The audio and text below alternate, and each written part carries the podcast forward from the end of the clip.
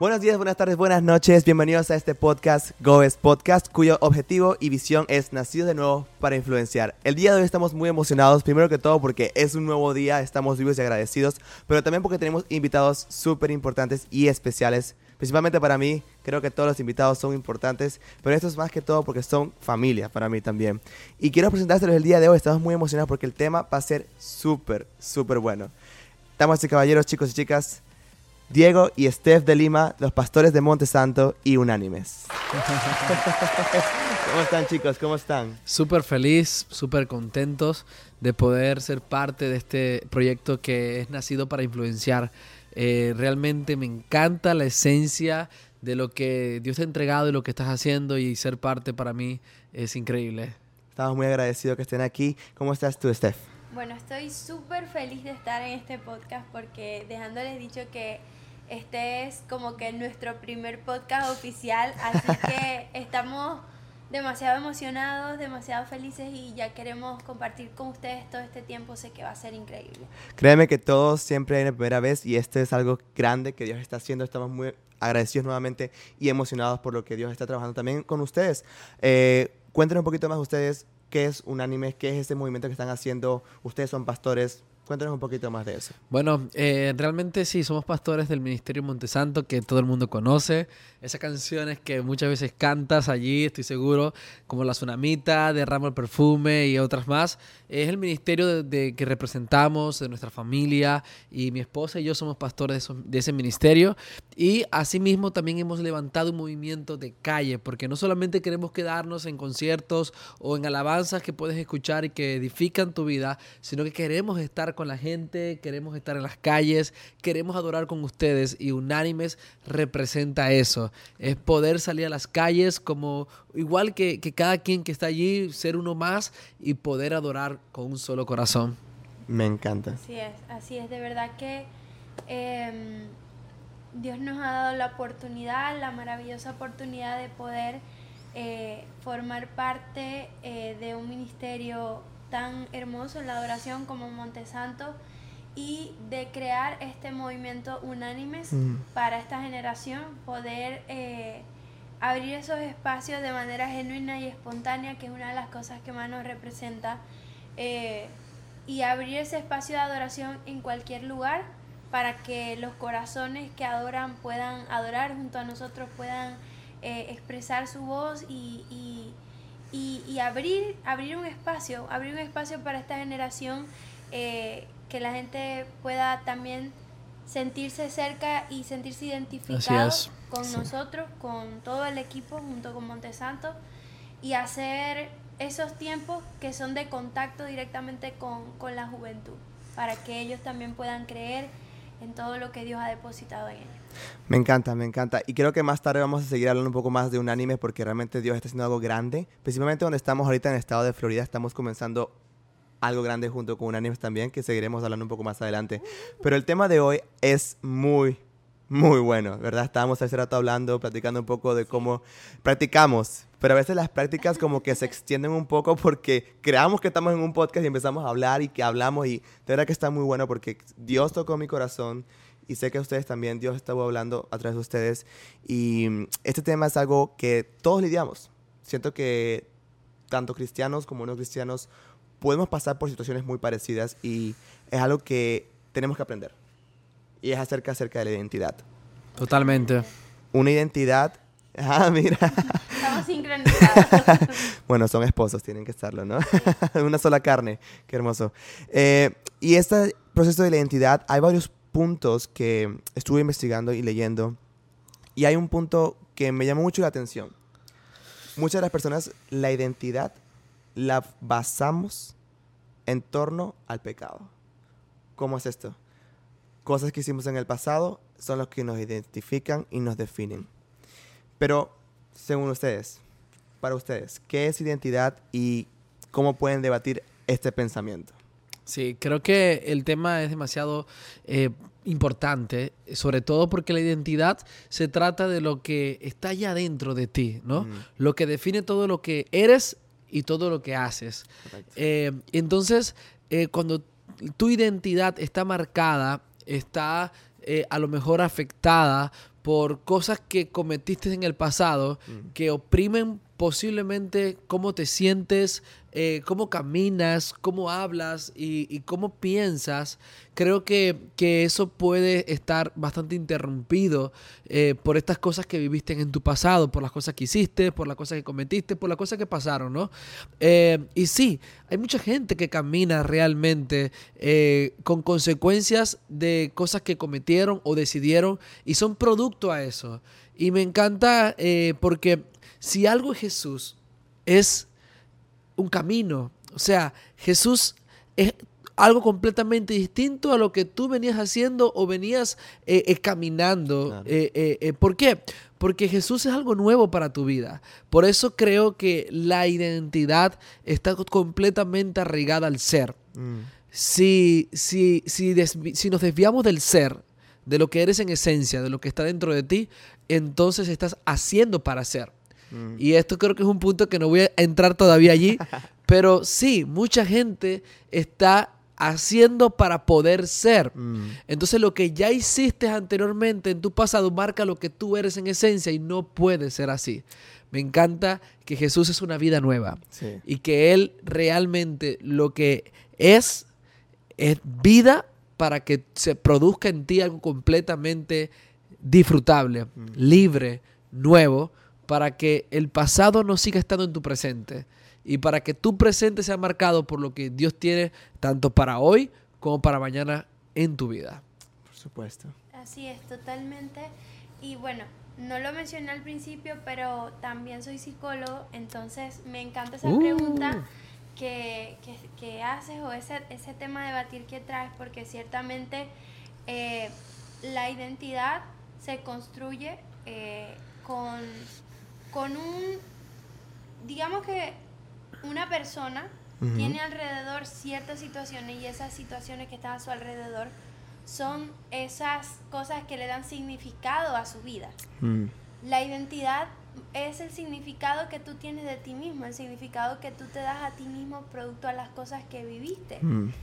Eh, pero hay algo que me gusta que está diciendo Diego y lo quiero resaltar y es que eh, muchas veces las cosas que tú viviste, aunque son cosas que viviste, no son las cosas que tienen que específicamente darle significado a tu vida.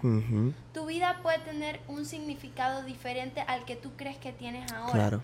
Lo que pasa es que muchas personas se pierden en ese significado porque no conocen lo que verdaderamente significa la vida en esencia. Mm. Así no es. conocen a la vida que es Jesús. Jesús es el camino, la verdad y la vida. Exacto. Y cuando no conoces eso, entonces todas las cosas que están a tu alrededor son las cosas que le dan significado a tu vida. Pero Sí. cuando conoces a Jesús, entonces entiendes el verdadero significado de la identidad que puedes tener y que tienes y que Dios te dio desde que te creó. Solo que el pecado, que fue lo que separó al hombre de su verdadera identidad, es lo que hace que tú a veces pienses que tú eres algo, pero Claro. realmente no es lo que tú eres. Tú eres mucho más de lo que quizás has pensado. Y yo sé que este podcast lo está escuchando mucho tipo de gente, gente que quizás ya ha encontrado su identidad en Dios, ha conocido a Dios, ha visto a Dios y, y se, ha, y se ha encontrado. Mm. Pero la gente que no se ha encontrado, quiero que, que sepas que verdaderamente quizás hay cosas que estás pensando de ti mismo Mm. que no son las cosas que realmente pertenecen a la identidad verdadera en esencia por la que Dios te creó. Me encanta que tocaste ese tema. Eso es en torno al pecado y que realmente todos tenemos una naturaleza pecaminosa y en algún momento el pecado pudo haber tomado control de nuestras vidas y hacernos sentir mal, destruirnos. Y cuando llegamos a los pies de Cristo, pues Dios nos dice que todo eso está hecho nuevo, de que ya no tenemos por qué cargar con eso, pero somos tóxicos con nosotros mismos. Seguimos atacándonos, seguimos diciendo, no, ese pecado es quien me identifica porque durante mucho tiempo luché con esto. Tal vez hoy en día no lo hago, pero aún en mi conciencia está de que lo hice una vez. Y si lo hice una vez, capaz caiga otra vez. Y sigo culpándome, culpándome, culpándome. Y caemos en eso y, y nos definimos, como dices, esa identidad se crea porque hubo un pasado que aún no hemos sanado o dejado ir. Y también otra manera en que personas pueden definir su identidad es con lo que hacen. Por ejemplo, hay personas que construyen su identidad en torno a su propia justicia, a lo que ellos piensan, consideran. Eh, por ejemplo, hay personas que van a la iglesia, sirven en grupo de jóvenes o en cualquier otro ministerio y dicen, no, yo no puedo ir al servicio a escuchar porque estoy aquí sirviendo y ya Dios sabe mi corazón y bueno, ya yo soy servidor acá, yo no puedo ir para allá porque soy de esto. Entonces se identifican con ese término y se cierran a la oportunidad de recibir en una iglesia o se cierran a la oportunidad de recibir en otro lado porque ellos son esto, ellos son líderes acá, nada más. Entonces se cierran a otras oportunidades porque se identifican o se, se identifican o tienen esa identidad solamente en ese lugar y puede también causar eh, estancamiento y también problemas de, crecimiento, ¿no? Obviamente, eh, va a la redundancia. Sí, es precisamente lo que hablaba al principio, y es de que nos definimos de acuerdo a lo que estamos haciendo. Por ejemplo, tú le preguntas a alguien, ¿y, ¿y tú qué haces? Y muchas veces te vas a encontrar con la respuesta que te va a decir, yo soy ingeniero, yo soy pelotero, yo soy futbolista, y te dicen lo que hacen de acuerdo a lo que o te dicen lo que, lo que, son, de acuerdo a lo que hacen. y tú posiblemente le preguntaste tú qué haces, mm. tú en qué trabajas. Entonces, ¿por qué? Porque nos han educado en nuestra sociedad como aquello que tú te dedicas, eso es lo que tú terminas siendo. Y eso es totalmente erróneo, una X grandísima. Tú no eres lo que haces, pero lo que eres debe definir o debe definirse también en todas las cosas que tú haces. Es decir, yo no puedo eh, ser, en este caso, esposo de, mi esposa, valga la redundancia, y eso, eso que somos, los dos en esencia, eh, hace de que yo, por ejemplo, tenga eh, amores con otra mujer, porque no estoy siendo congruente con lo que yo soy con mi esposa. Entonces, ¿qué pasa? Que tú no puedes ser en esencia, por ejemplo, hijo de Dios y, que eso no defina todo lo demás. Pero ya va, tampoco tú puedes hacer como hijo de Dios cosas y que eso defina lo que tú eres en Cristo. Y voy a un ejemplo un poquito más eh, profundo. Yo soy eh, hijo de Dios, pero como hijo de Dios amo compartir su palabra, amo eh, levantar movimientos de jóvenes, amo dar, dar amor a la gente y, realmente dentro de lo que soy como hijo de Dios, en esencia lo que Él ha hecho de mí, hace de que eso produzca un fruto en todas las áreas de mi vida. Yo no puedo hacer amor para mi esposa, amor para mi hijo, amor para alguien que, para un amigo y odiar a otra persona. Porque si algo me encanta de Dios, Quique, es que dice que Dios es amor. Y ahí habla de la esencia de lo que es Dios y habla de identidad. Dios es amor. Esto no quiere decir que Dios tiene amor. Mm. Dios, y aquí otra X grandísima, Dios no tiene amor. Dios es amor. Dios no tiene cosas agregadas. Mm. Dios no tiene paz. Mm. Dios no tiene bondad. Dios es. En su esencia, Él es. Y no puede producir otra cosa que eso. No puede producir otra cosa que lo que Él es. Amor, paz, perdón, bondad, misericordia. Entonces, cuando somos en esencia lo que realmente Él hizo de nosotros como hijos, dice que nos hizo su imagen y semejanza. Mm. Ahí vamos a nuestra verdadera identidad. ¿Por qué tanta gente tiene tanta confusión en su identidad? Porque no saben lo que en esencia realmente Dios puso en el hombre. Al no saber lo que Dios puso en el hombre, nos distorsionamos profundamente en todas las cosas que hacemos. Mm. y queremos llenar nuestro corazón y nuestra alma con las cosas que hacemos, con el trabajo, con tantas cosas que podemos hacer, ¿no? Y bueno, yo soy influencer y yo soy eh, cualquier músico, o sea, yo soy adorador, lo vemos dentro de una iglesia, yo soy el pastor, pero ya va, en esencia tenemos el Espíritu de Dios y ese Espíritu de Dios es lo que produce en nosotros todo lo que Él es y que termine siendo consecuencia de todas las cosas que hacemos. Entonces cuando alguien me dice en una iglesia, que solamente es el servidor, es el obispo, o es el pastor, o es el adorador, o es el maestro de niños, entonces creo que está limitado completamente Sí. a algo que ha arraigado su identidad, pero está muy separado a lo que realmente tiene que ser. Claro. Totalmente.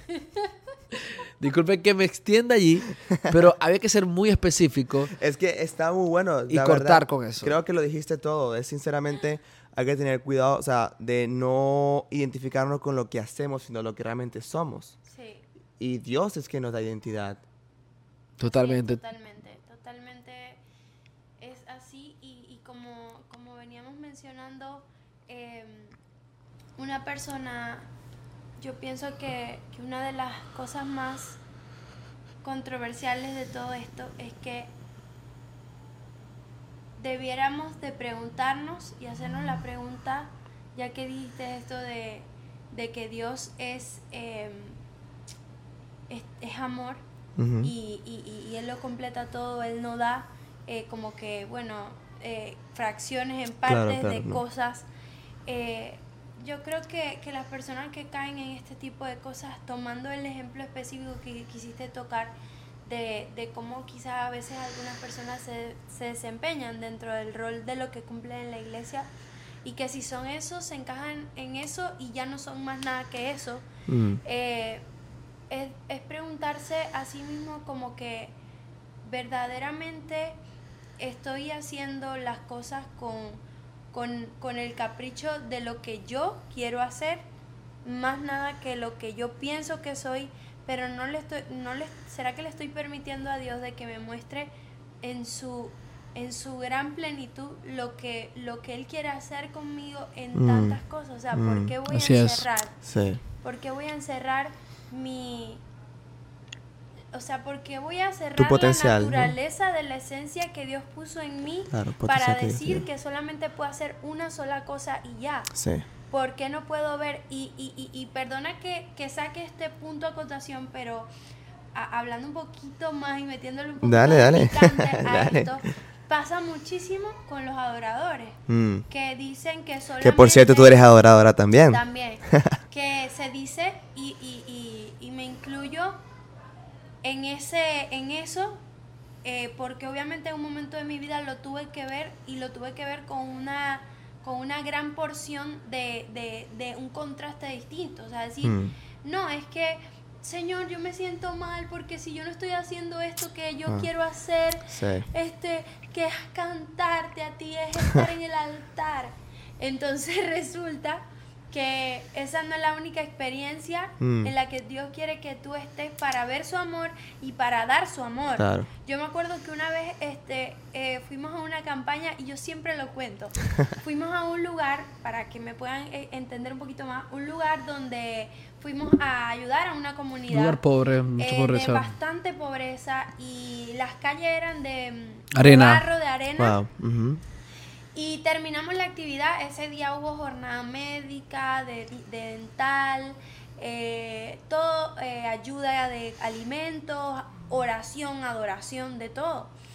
Y cuando terminamos la actividad, estamos recogiendo las sillas en la calle, terminamos de recoger la silla y yo me quedo mirando la calle y en ese momento literalmente yo sentí en mi corazón y en mi, y en mi mente, en mi espíritu, como Dios me habló y Él me dijo, aquí también estoy yo. Wow. Y aquí Sí. necesito que tú estés. Y Wow. cuando eso pasó, yo me caí hacia adelante Wow. a llorar y nadie estaba conmigo, nadie me estaba ministrando, nadie me estaba diciendo nada. No estábamos en el altar, no estábamos en, un- en una tarima, estábamos en una calle donde solamente habían personas que tenían necesidad en su corazón. Y simplemente yo entendí ahí que nosotros a veces somos los que limitamos lo que Dios Sí. quiere hacer eh, Totalmente. por nuestros pensamientos Mm. delimitantes, Mm. que no son, la palabra dice, mis pensamientos son más altos. Sí. Eh, eh, hay otra palabra que dice que sobre las alturas me haces andar, porque a veces nuestra mente se queda limitada y encajonada en cosas que a veces ni siquiera tienen que ver con lo que realmente Dios está pensando, sino con costumbres humanas y con, con cosas que tienen que ver con el ser humano, pero no con Dios. Wow.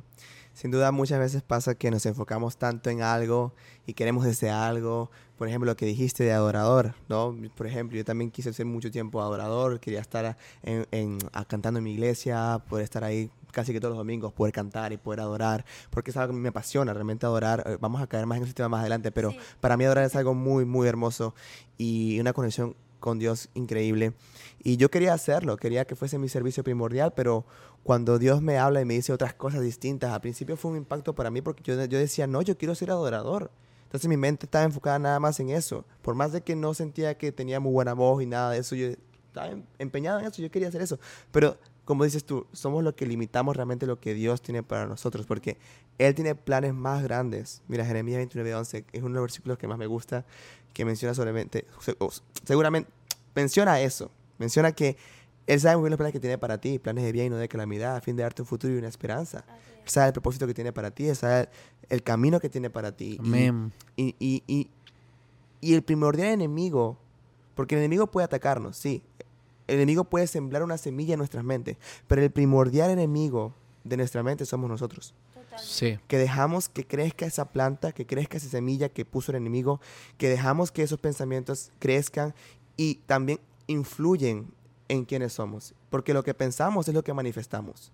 Y ese pensamiento puede afectar a nuestra identidad si no está bien llevado. Así es. Y sobre todo, que creo que cuando la gente disfruta más lo que hace que lo que son, entonces hay un vacío que no vas a poder nunca llenar. Wow. He conocido personas con gran talento y con gran éxito en la vida eh, a lo largo de los años y, y a la final de cuentas veo después por la confianza que detrás de una tarima, detrás de a puerta cerrada, eh, puede haber mucha depresión, puede Mm. haber mucha ansiedad, eh, puede haber mucha tristeza, eh, puede haber pánico. y me he dado cuenta que cuando disfrutamos más lo que hacemos que lo que somos, allí lamentablemente hay un vacío de identidad profundo. Vuelvo y repito, creo que lo que eres es mucho más importante que las cosas que tú haces. Creo que cuando construyes una identidad en Dios, eso termina marcando todas las cosas que tú haces. Eh, desde muy pequeño soñado o soñaba con ser pastor, pero como te comentaba hace un rato, mi mamá siempre construyó en mí una autoestima, Mm. construyó en mí una fuerte identidad, ¿no? Eh, hablándome de todo lo que eh, yo era en Cristo y todo lo que Cristo haría conmigo, igual con mis hermanos lo hacía.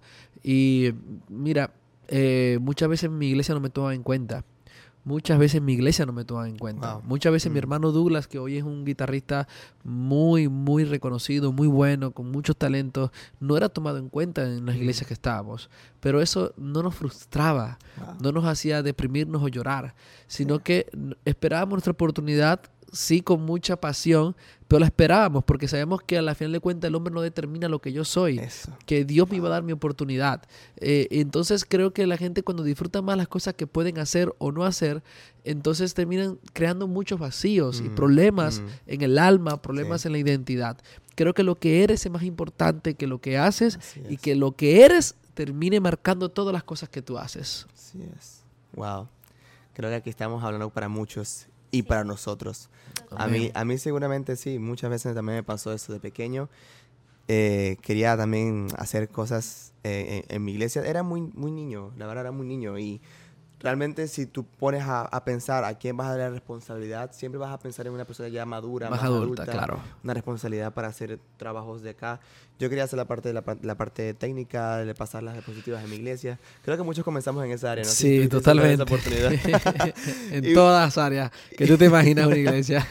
y pues yo empecé ahí, pues me acuerdo, y yo tenía toda esa- todas esas ganas de, de poder cantar también. Y una vez me lancé a un concurso en mi colegio y era libre, era un colegio mundano, no era, no era un colegio cristiano, y era libre la canción que querías elegir. Y me acuerdo que elegí la canción esta de Ya no vivo yo, Cristo vive en mí, la de Marcos Brunello. Que, tan, tan, o- tan, tan. Ajá, Tan, esa. De gloria en gloria, de gloria en gloria, esa misma. Y yo me, me la gocé, yo estaba saltando, yo cantaba horrible, pero ya estaba yo gozándomelo. Porque también, ahorita que vamos a tocar ese tema también, al momento de tú crear tu identidad, también tampoco importa si eres bueno o no. Si Dios te llamó a algo, ya estás haciéndolo para Él y Dios te va a ir perfeccionando en ese camino. Amén. Yo quería empezar a hacer diapositivas en, en- en mi iglesia, pero Dios tenía un propósito distinto. Claro. Ahí comenzó esa pasión, ahí comenzó ese sueño, pero Dios tenía un propósito distinto. Y tuve que pasar por ese proceso de ser rechazado, de que me dijeran que no, para poder saber que mi identidad, como dices tú, Diego, y me encanta que tomaras eso, porque cuando tienes tu identidad firme en la roca que es Cristo, sinceramente ya el resto no importa, porque ya Así sabes es. lo que Dios tiene para ti.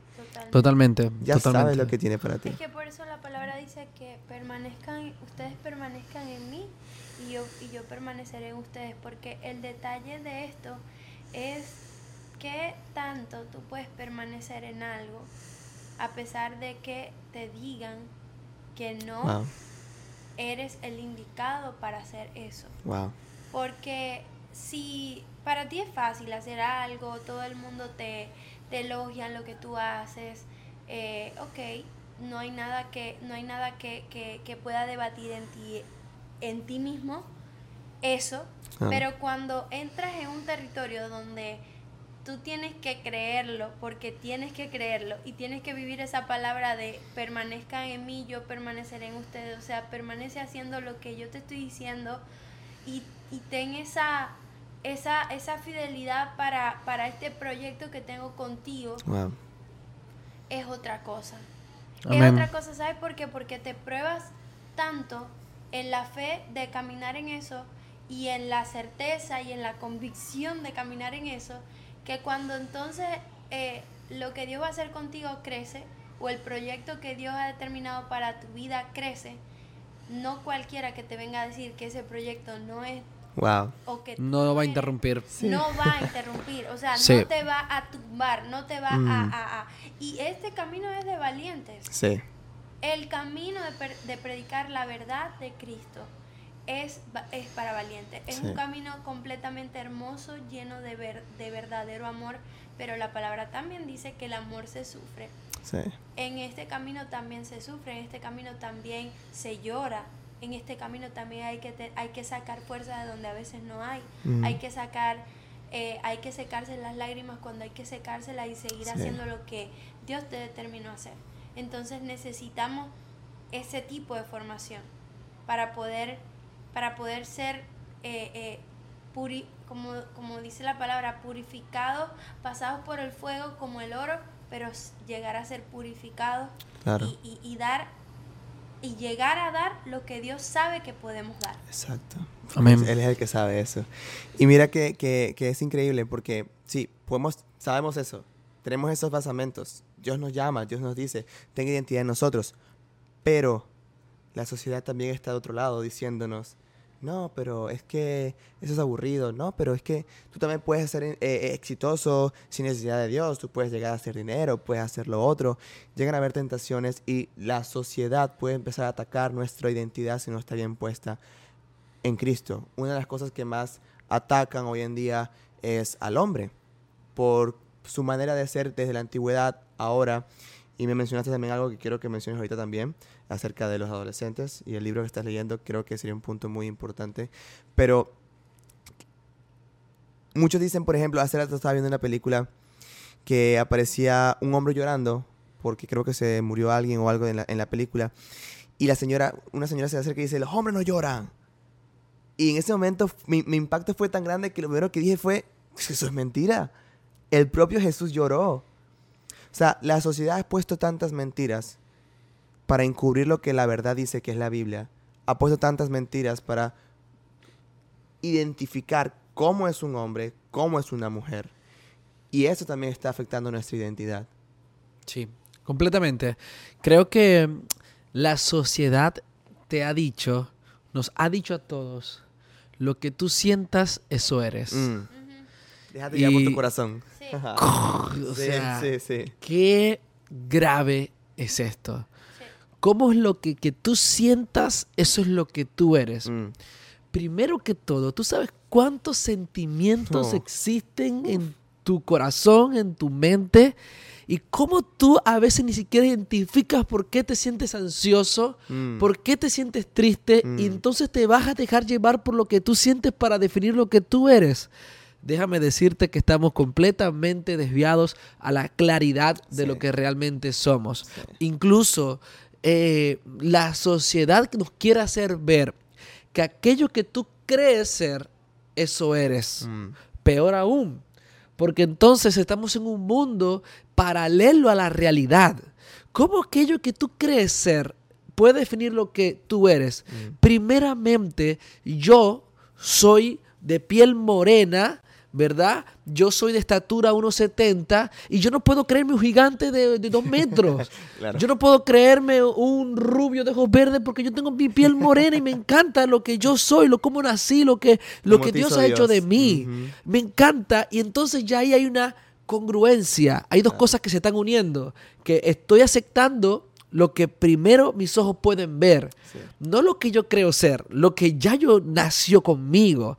Eh, soy hombre, soy masculino, soy moreno y eso me gusta. Entonces ya ahí acepté algo de mí. No rechazo lo que, lo que ya está en mí.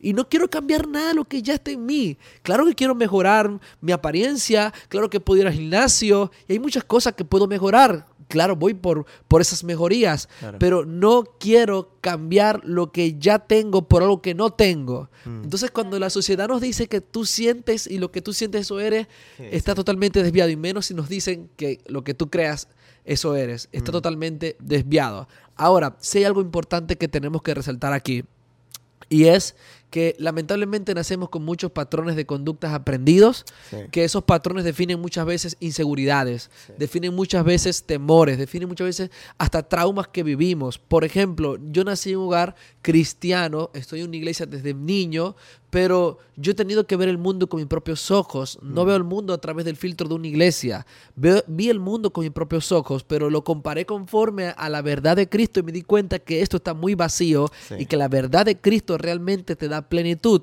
Pero mi casa, cuando abrí la puerta de mi casa, me encontraba muchos problemas en mi casa. Mi Wow. papá, siendo un hombre bipolar, de trastornos bipolares, cuando no estaba en esas etapas bipolares, era o es el mejor papá del mundo, lo amo y disfruto el papá que tengo, pero cuando estaba en crisis de bipolaridad no entendía lo que sucedía en casas. Eh, en mi casa era totalmente algo, un, un- a- algo que no podía comprender desde pequeño. Eso era incomprendible para mí y realmente es muy difícil creer en Cristo y tienes problemas en tu casa. Sí. Eh, mi mamá cayó en cama por una difícil enfermedad y eso golpeó más mi corazón y me decía, entonces, ¿qué es lo que tú crees?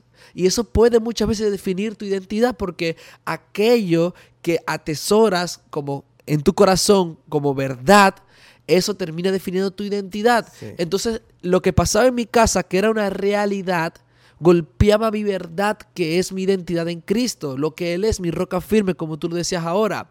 Pero allá lo quiero resaltar, y es que Cristo no vino a que todo sea perfecto en esta tierra. Mm. Cristo vino a que todo sea bueno y perfecto en tu corazón y que tu corazón pueda estar fortalecido ante la realidad que ven tus ojos y que tu corazón termine definiendo tu identidad aunque tus ojos estén viendo Eso. que todo está roto y que todo está dañado. Sí. Entonces mucha gente por las inseguridades que tiene, por traumas del pasado, por cosas del presente, por, por patrones de conductas a lo mejor que aprendieron, quieren definir su identidad y quieren cambiarlo todo porque quieren sentir algo mejor.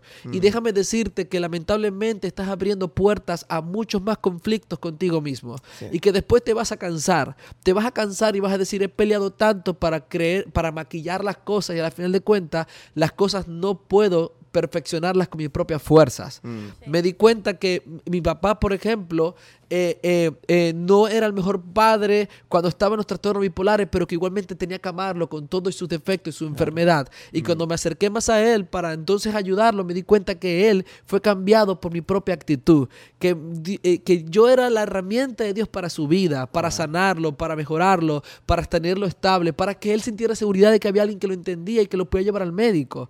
Entonces me di cuenta que tenía que enfrentar mi realidad.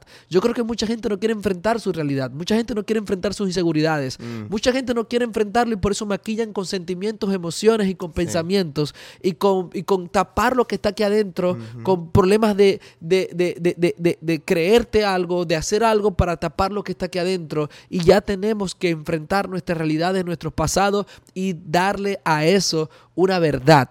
¿Cuál es tu verdad? Que Dios es paz aún en tu tormenta. Que. Dios es aquel que camina por las aguas que están ahogando tu barca. Que Dios es aquel que puede sostener tu vida aún en lo más profundo y en lo más difícil de tu vida. Y por eso es que la sociedad no puede encontrar paz si no está Dios en el asunto, si no está Dios en la ecuación. Porque tú no puedes resolverlo todo, pero Dios sí puede mantenerte con vida y a salvo mientras cosas se estén cayendo a tu alrededor. Y después decirte, mira, todo lo que se estaba cayendo a tu alrededor era para hacerte más fuerte. Todo lo que a lo mejor viste romper era para que tú también tengas fortaleza para ayudar a otros que están en, la misma situación que tú. ¿Cuántas personas no han pasado por lo que yo pasé? ¿Cuántos hijos no he encontrado Sí. que su papá también es bipolar? ¿Cuántas personas no han perdido a su madre o a su padre? Yo perdí a mi madre y hoy tengo fortaleza para sostener también a otros. Entonces encontré también que yo soy una herramienta de Dios como hijo para también ayudar a otros.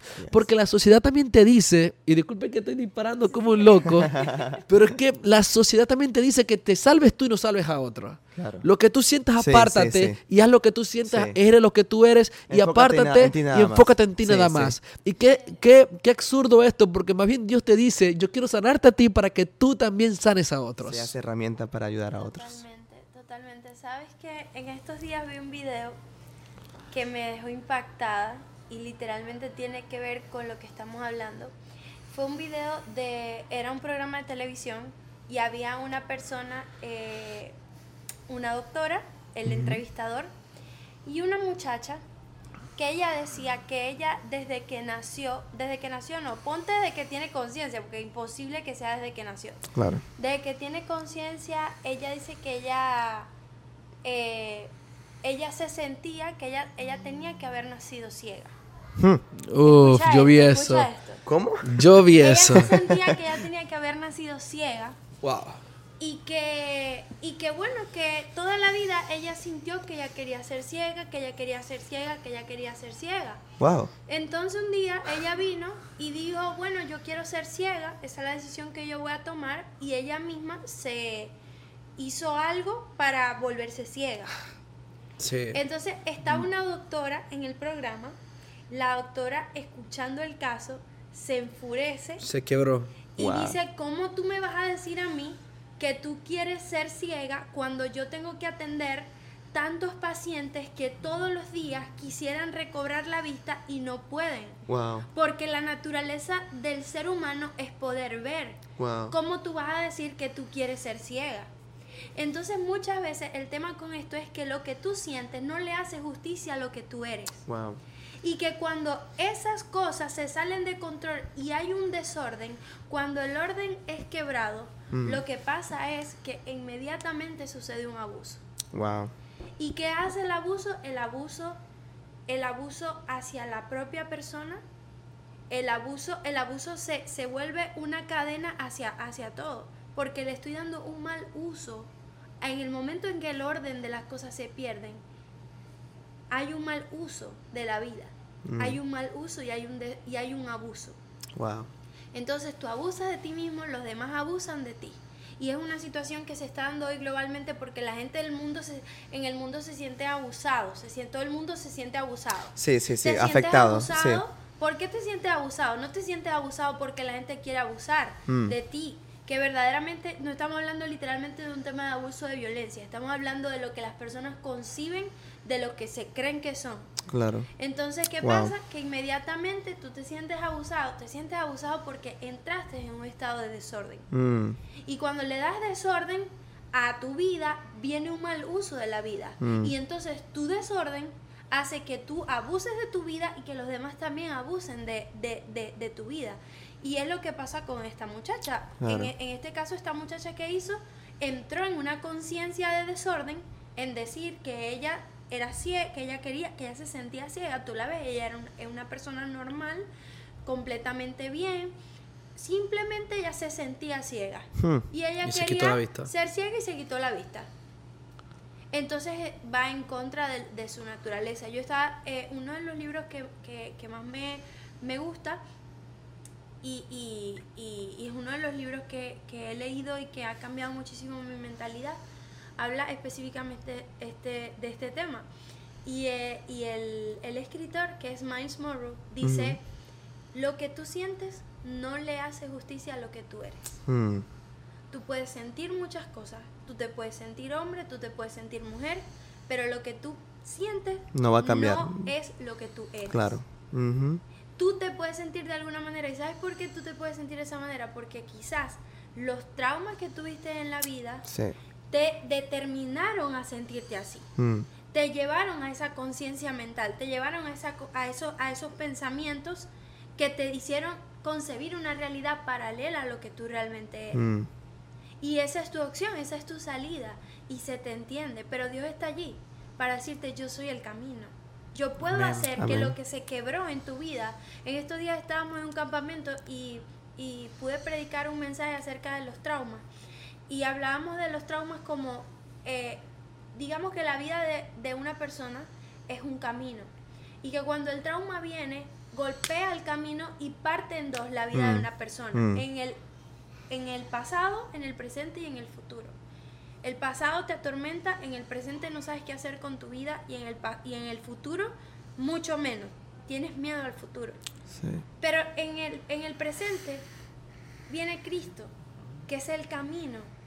Y en ese abismo en el que tú te encuentras ahora mismo, en el que tú estás, que tú no sabes literalmente qué hacer con tu vida, en ese momento, en ese lugar, en ese pensamiento, ahí llega Cristo para completar el camino de nuevo, para decir, ok, dame tu trauma, dame tu situación, dame lo que te Mm. rompió en dos, déjame ponerme ahí, Mm. para que tú veas lo que yo voy a hacer con tu vida. Déjame ponerme ahí para que tú veas que el camino yo lo puedo volver a hacer de nuevo. Mm. Y eso es lo que esta generación necesita entender. Así es. Usted, esta generación que me está escuchando, ustedes no van a conseguir la solución de todas sus cosas en lo que ustedes sienten, ni en lo que ustedes piensan. A mí me encanta que Dios hubiera podido elegir miles de palabras para decir yo soy, qué sé yo. Pero Dios dijo, yo soy el camino, la verdad y, Y la vida. Wow. Dijo Sí. tres palabras específicas que te, que te, que, que si tú las pones en un ser humano, o sea, tú las impregnas en un ser humano. Camino, verdad y vida. Esto lo completa todo. Amén. Esto le da forma a todo. Sí. Esto le da forma a lo que no tiene forma. Entonces Amén. es increíble poder entender esa verdad. Y como una persona que está pasando por procesos difíciles de identidad, donde le cuesta todavía saber cómo se siente o qué es, ah, porque aún no ha entendido lo que Dios tiene para esa persona, hay varios pasos. Primero que todo, reconocer que necesita ayuda de Dios, primero que todo. Colocarle, como dijiste tú, entregarle todo a Él para que Él tome el control y, y reconstruya ese puente, reconstruya ese corazón. Pero también hay otro paso que se menciona mucho en la Biblia. Y de hecho en la serie de Chosen lo vimos cuando Jesús estaba hablando en, en un momento de intimidad. No me acuerdo su nombre. Con. No, con, con el señor anciano, Con que Nicodemo. con Nicodemo. que Nicodemo. no pudo que no pudo que no pudo acompañarlo y Jesús le dice a Nicodemo tienes que volver a nacer de nuevo Sí. qué es nacer de nuevo y por qué es tan importante para poder encontrar también una identidad en Jesús Sí. Este tema a mí me apasiona demasiado. Porque créeme a mí también Porque de verdad, eh, imagínate esto, para que un hombre o una mujer nazca, necesita de un espermatozoide Ujú. eh, y de un embrión para que, o, o- o de un óvulo para que se cree el embrión, ¿verdad?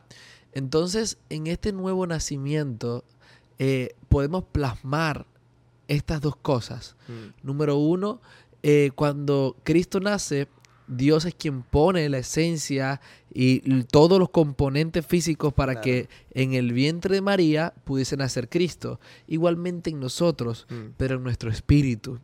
Y es la semilla, la simiente de Cristo ahora que empieza a crecer dentro nuestro un nuevo espíritu, su Espíritu Santo, ahora naciendo de nuevo Mm. en nosotros, nosotros, pero ahora ligados con su Espíritu, ligados con Cristo. Sí. Ya no es el Diego de antes, ahora es un Diego nuevo en Cristo. Entonces, ¿qué pasa con esto?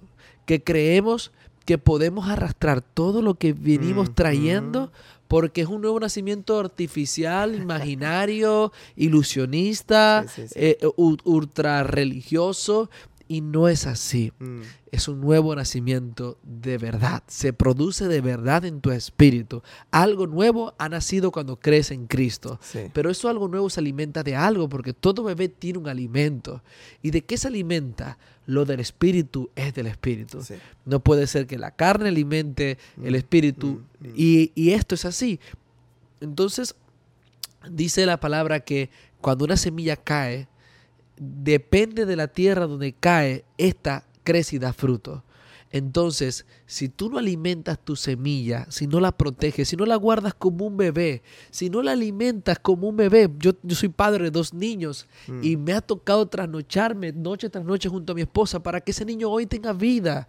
Eh, Mateo tiene cuatro años y no hubiese llegado a cuatro años si nosotros no nos hubiésemos esforzado en poder guardarlo, cuidarlo y alimentarlo. Y lo mismo sucede dentro nuestro. Sí. Si no lo guardas, si no lo cuidas, si no lo alimentas, si no lo atesoras, eso no van a ser solo porque van a ser solo. Tienes que creerlo, pero también tienes que llevarlo a cabo, que eso se produzca. No porque vayas a una iglesia cuatro años significa que tienes cuatro años espirituales. No. Y lo he escuchado, Sí, Quique, sí, lo sí. he escuchado. Una vez un amigo pastor que lo amo muchísimo dijo, hoy celebro 20 años de haber nacido de nuevo y ahora soy mayor de edad. Y yo ya va. Bueno, o sea, No. ¿te quieres sentir así? ¿Cómo vas a contar tus años desde que aceptaste a Cristo como si son los años que tú tienes en el Espíritu? Mira, puedo conocer a un joven que a lo mejor, bueno, lo conozco. Mi pastor de jóvenes de, República Dominicana, Alfonso Canela, que lo amo demasiado, tendrá como 5 o 6 años de, o un poquitico más, y ese hombre puede sentar a cualquier pastor en una silla y darle cátedra Mm. de lo que realmente es un pastor, de lo que realmente es el trabajo de un pastor, de lo que realmente es la vida de, un- de- de un hijo de Dios. Y lo admiro demasiado por eso, porque su vida pasada era muy drástica, mujeriego y de todo lo demás, pero su vida ahora mismo ah, eh, tiene fuerza espiritual, tiene músculo espiritual, y eso es admirable porque tu vida no se trata de que naciste de nuevo porque estás en una iglesia, porque te Claro. sentaste en una silla, porque Mm. sabes adorar. Tu vida se trata de cuánto tú alimentes al sí. Espíritu y cuánto tú practiques lo que es del espíritu, cuánto Eso. practiques realmente es el amor, cuánto practiques la paz, cuánto practiques la obediencia, Eso. cuánto practiques la mansedumbre, Eso. cuánto lo practiques. Yo mismo, eh, pues, disculpa, pero yo mismo eh, me, me tornaba a veces un poco como impaciente, me tornaba a veces un poco como gritón, hasta que el día que me confronté y me dije, ya va, esto no es del espíritu Mm. y soy pastor y soy lo que soy, pero no es esto del espíritu. Y Mm. cuando empecé a practicar lo que era el espíritu me costó demasiado. Quería gritar cuando eh, me exasperaba y decía, no puedo gritar, esto no viene del Espíritu Santo. Claro. Entonces cuando empecé a practicarlo empecé a ganar músculos espiritualmente en esas áreas de mi vida y eso empezó a crecer. Dos cositas que quiero tocar justamente con lo que estás mencionando. Eh, también hacer de nuevo hay que tomar en cuenta eh, que también cuando nace un bebé llora, hay sufrimiento. Para poder tener vida, el bebé tiene que salir llorando. Nacer de nuevo también va a traer algunos retos, pero como dices, hay que mantenerse alimentando, creciendo para poder tener ese encuentro con Dios y poder realmente tener esa vida con Cristo espiritualmente. Y lo otro que quiero mencionar que dijiste ahorita, acerca de, de- ya, se me fue la pa- pero mencionaste se me- mencionaste ahorita lo de sí que qué feo cuando pasa eso no pero mencionaste ahorita em, lo de el nacer de nuevo y todo lo que es para dar para Cristo. Pero todavía no me llega. Esto fue Steph y Diego de Lima chicos. Gracias. No mentira. Continuamos. Eh, técnicamente a veces confundimos Sí, se me fue. Ahorita lo ahorita lo busco, ahorita lo busco. Sí, no, Yo te voy a decir que... esto fue súper fuera de scripts. Yo que a veces la gente confunde también el tema de nacer de nuevo con el hecho de decir, hay algo que la gente tiene que saber, y es que también el hecho de nacer de nuevo o de recibir la salvación no significa que tu vida ya cambió completamente Eso, drásticamente. Porque Sí. la forma, o sea, el mismo Cristo lo explicaba, o sea, no es como que nacer de nuevo, como que tienes que volver al vientre de tu madre y volver a nacer. Lo mismo pasa con el nacimiento Del del espíritu. Es algo completamente diferente. Y ciertamente tú recibes ese nacer de nuevo, pero ahora eh, ese nacer de nuevo tiene un proceso. Dice, Sí. el bebé llora, Sí. pero después, después de que tú, de que todo el mundo se alardea, como quien dice cuando nació un bebé, que me acuerdo cuando Mm. nacieron mis dos hijos, Mm. y todo el mundo nació, nació, nació. Ok, nació. Lo bueno viene cuando me lo voy a llevar a la casa y la primera noche. Exacto, que hay que alimentar. Y nadie está ahí. Sí, sí, Y ahí, no está nadie, ahí está el bebé y yo y su papá y bueno, y Dios que nos ayude. Entonces, ciertamente, aunque una persona reciba salvación y diga, ok, nací de nuevo, ahora vamos a Un proceso. un proceso. O sea, ser salvado no es, ok, ya se volvió cristiano, automáticamente su vida cambió. De un día al otro, Mm, ya mm, no mm. digas esto, no Sí, digas sí, sí, aquello. no. A mí me pasó algo bien particular que la gente quizás no creería, pero puedo, tengo mis amigos de toda la vida, Sinai y Yao, que son adoradores dentro del Ministerio Montesanto. Y em, yo fui la primera cristiana del grupo. Entonces, resulta que ellos... em, Ey, algo está pasando. No, que te pasó algo. Ajá, eres la primera cristiana del grupo. Ajá. me pasó algo que... No, no, no.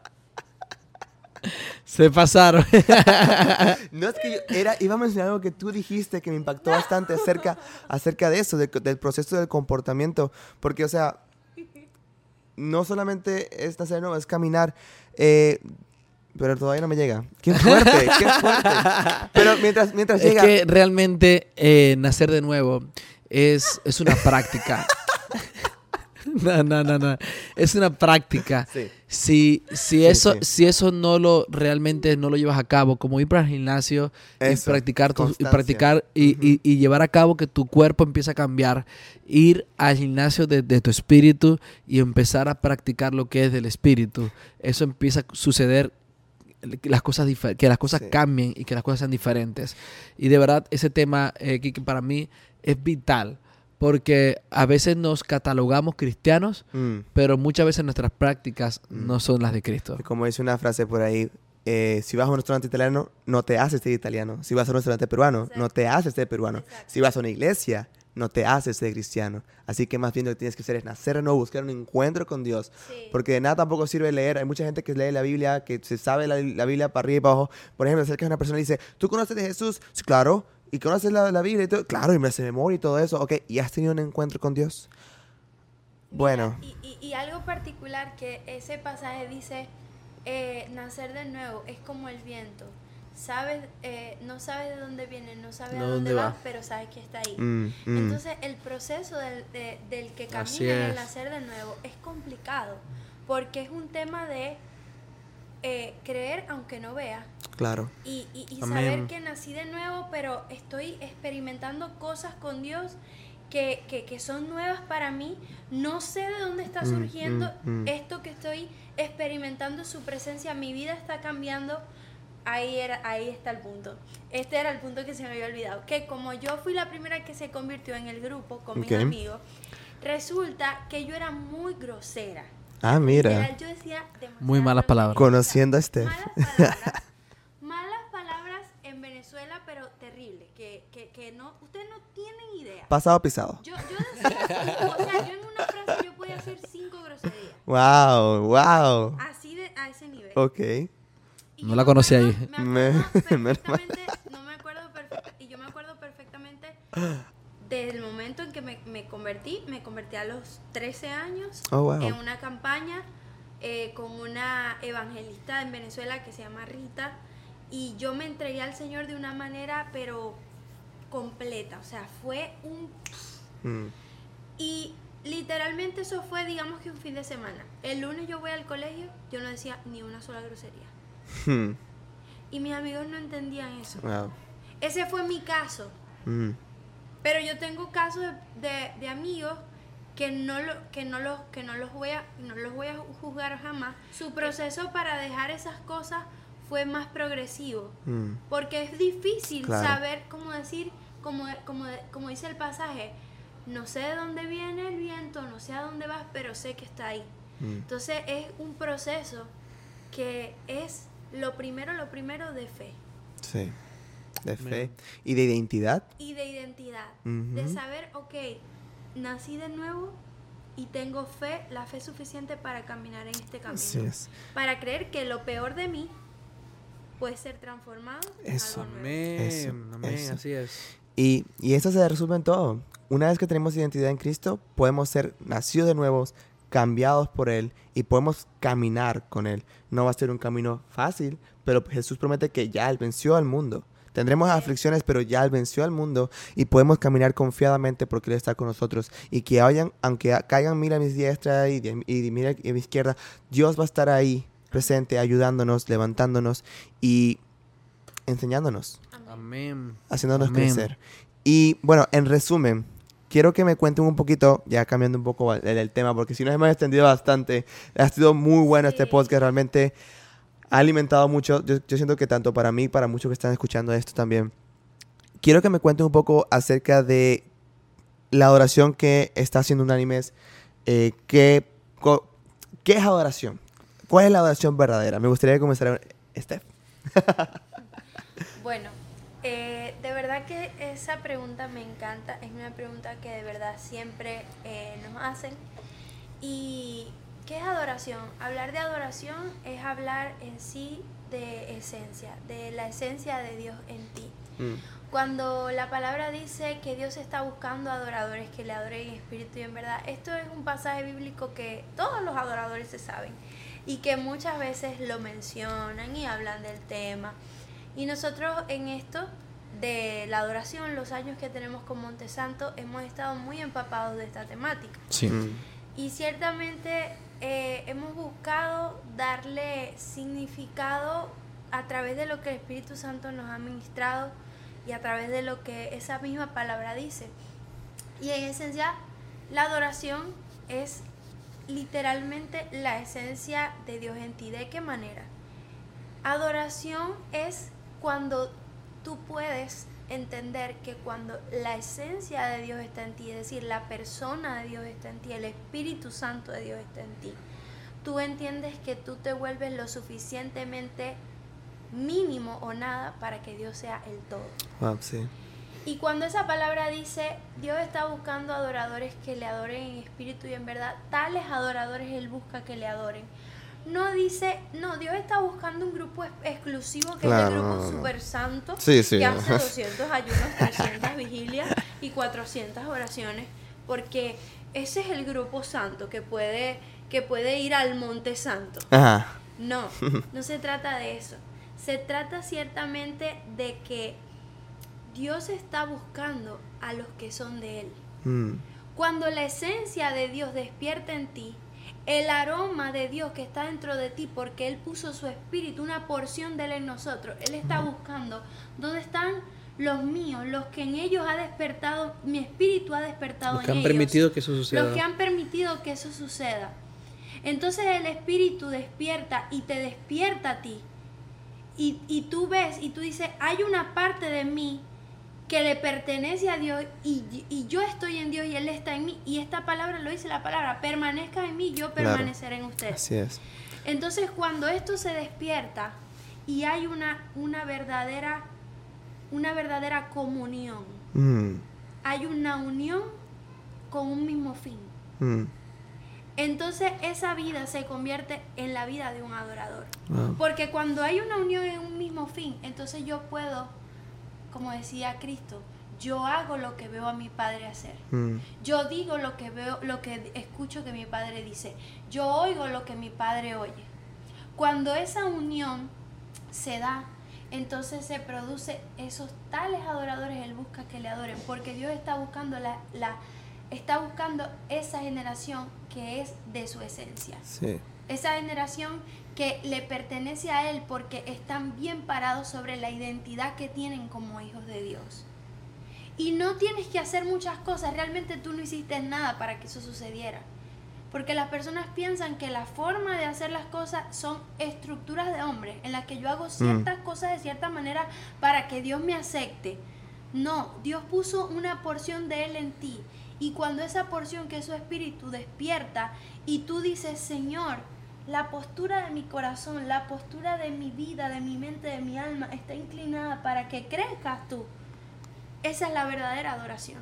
Adoración no es que tú cantes, adoración no es que tú toques un instrumento, adoración no es que tú tengas un talento, adoración es que tu vida, tú tengas la capacidad de vivir la vida en la plenitud que Cristo te llamó a vivir. Ya, ya respondí la pregunta que iba a hacer. Te iba a preguntar si adorar entonces era usar música o todo. Pero ya lo dijiste, ador- adorar realmente es en todos lados, estar sumisos a. Dios. Y de hecho la palabra que dice eh, cuando cuando Entra al cuando aposento. a la- cuando entra al aposento y ora a tu padre que está en lo secreto y tu padre te recompensará en lo público. Mm. Porque Dios es un Dios de intimidad. Mm. Dios es un Dios de eh, Dios es un Dios de, de cosas Profundas. profundas, no superficiales. Eso. De hecho, en el principio dice, el Espíritu de Dios se movía sobre la faz de la tierra, que eso también representa el corazón del hombre. Pero ahora el Espíritu Santo está en nosotros. porque Amén. El, propósito de Él siempre era, era habitar en una sola unidad con nosotros. Amén. En Amén. una comunión, en una sola unidad. Y eso eh, es algo maravilloso porque cuando tú puedes comprender esa verdad, tú puedes entrar al aposento, cerrar la puerta. Hay una cosa que siempre le enseñamos a los chicos de un anime y es que nosotros le decimos, tú puedes entrar al aposento y tú puedes cerrar la puerta, físicamente hablando, de un lugar físico. Pero no quiere decir que realmente tú Tengas algo a tu íntimo. padre que estaba en lo secreto y tu padre que está en lo secreto te recompensó en público. Porque hay gente que se cierra en un cuarto a orar, pero cuando sale, su vida no, no es igual a lo que No, pasa en ese lugar. Mm, Porque el lugar de intimidad no es un lugar físico, mm, es mm, tu corazón. Y lo secreto no es un lugar donde nadie te ve. Lo Eso. secreto es lo que tú sabes que nadie ve de ti, pero Eso. que Dios sí ve. Wow. tu Exactamente. corazón. Tu corazón. Y eso es un anime, precisamente. Un anime es eh, la plataforma que el Señor nos ha entregado en nuestras manos para poder levantar una, una generación que conozca la intimidad, pero no la intimidad a puerta cerrada como mucha gente realmente la puede tener y es disfrutable, sino también la intimidad de tener un corazón limpio, un corazón que tenga realmente una inclinación hacia el Señor Claro. y lo quiera manifestar públicamente, porque entonces eso no solamente se puede quedar dentro de una iglesia o dentro de una habitación, sino que juntos como una sola generación, una sola iglesia, un solo cuerpo, podemos también avivar las calles y a través de esa intimidad pública que hacemos en las calles, podemos también ganar almas para otros. Amén. Entonces, eso es lo que hacemos con Unánimes. Porque es una genuinidad. O sea, es algo genuino, es algo verdadero. Y, y, y tú sabes que en mi juventud, conociendo lo que la, era la adoración, yo siempre me, me debatía en esa frase que decía después, que decía, y Dios te recompensará en lo público. Yo decía, bueno, ok, si Dios me da algo en público, bien, pero si Dios me da algo en secreto, me parece bien. Y es que esta frase no tiene que ver con que Dios te, te dé algo en público para que la gente diga, mira los cambios que ha sí, tenido. que no Cristo". lo ve, Mira esa claro. luz que brilla. Claro, No, claro. Mira la luz resplandeciente y el rostro resplandeciente. que Claro. No, no tiene que ver con eso. Tiene que ver con que tu vida tiene la, la capacidad de influenciar Mm, de una manera pública tan fuerte. mm. Porque Por lo que pasa en tu corazón. Por lo que pasa en tu corazón. Porque tu corazón, de tu corazón va a brotar una esencia que es imposible que no se vea públicamente. Claro. Y eso es lo que Dios quiere que nosotros podamos podamos proyectar, para, para proyectarlo a Él en las naciones, en, en el mundo global, en todos los lugares donde se necesita conocer a Cristo. Claro. Nadie que te venga con falsedad te va a convencer, Sí. pero alguien que te venga con un corazón verdadero, Honesto. mm, inmediatamente te habla de Transforma a Cristo otros. y te transforma. claro. Por eso es que justamente me encanta. Me encanta porque justamente Goes, su visión es después que hay un encuentro con Dios, después que hay ese, eh, eh, eh, esa adoración íntima y después todo lo público y nacen de nuevo. Nacen, como tú dijiste, para influenciar. Para que ahora esos talentos que Dios puso en ellos los usen para influenciar, para hacer ese impacto en su comunidad y para poder ser, crecer en, en- en lo que Dios les ha dado Se multiplican. y se multipliquen, creen discípulos y lleguen a hacer la gran comisión que Dios nos llamó y podamos realmente hacer un cambio en esta generación. Amén. Y por eso justamente estamos trabajando un anime y goes en muchas cosas que vamos- van a ver más adelante, pero estamos muy agradecidos y ya empezamos, de hecho, el 18 de mayo tuvimos una adoración pública poderosa. Y bueno, más se vienen, vamos a seguir trabajando juntos. Y nuevamente, chicos, muchísimas gracias por estar aquí con nosotros. Eh, lamentablemente, lo bueno siempre tiene un final. Ahorita, eh, este podcast estuvo muy bueno, pero sí que nos extendimos, hay que ser honestos, nos extendimos un poquito, pero a veces no hay que cortar cuando Dios está hablando. No hay que cortar cuando Dios Amén. está moviendo. Y, y no importa cuánto dure este podcast, siento que Dios realmente tocó el corazón de alguien el día de hoy, incluyéndome. Amén. Siento que Dios está hablando y está haciendo algo distinto. Está haciendo algo distinto con estos jóvenes, porque no sé ustedes, pero yo he visto bastantes cosas, no solamente pasando en Estados Unidos, afuera, en Venezuela, con ustedes, unánimes, pero también otros grupos en Colombia, en Argentina, en Perú, Perú. haciendo movimientos, en Dominicana también vi, Sí. Dominicana, haciendo movimientos y búsqueda de esa presencia de Dios. Algo tan honesto y tan puro, porque no lo están haciendo por, por, por interés o por, por, por- porque buscar algún show, no, están buscándolo públicamente, están buscando que Dios se mueva en ellos porque están hambrientos de Amén. esa presencia y de ese mover. Y por eso es nuestro mover y nuestro- también yo estoy hambriento. Y sin duda Dios va a hacer algo grande. Y nuevamente muchísimas gracias chicos por acompañarnos a este podcast de Goes. Los esperamos también próximamente. Vamos a hacer más podcasts, sería muy hermoso. Y bueno, no sé si quieren decir algo para irnos. eh, No, gracias a ti, Kike, gracias a todos los que fueron parte de este podcast. Realmente sé que será muy edificante y es edificante para mí, para mi esposa, para todos los que están escuchando.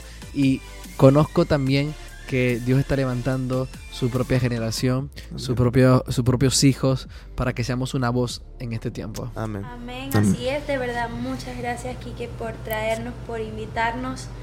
Eh, y a toda la familia de Goes, de verdad, quédense aquí, sigan escuchando estos podcasts que son increíbles. Amén. Sé que van a seguir edificando y van a aprender cosas muy, Profundas. muy profundas y maravillosas. Amén. Gracias a Dios por este tiempo, gracias a Dios por Goes y por estar aquí contigo en este podcast. Muchísimas gracias. Muchísimas gracias. Toda la gloria sea para Dios. Entonces, nos vemos para la próxima. Estén pendientes. Próxima semana un nuevo podcast.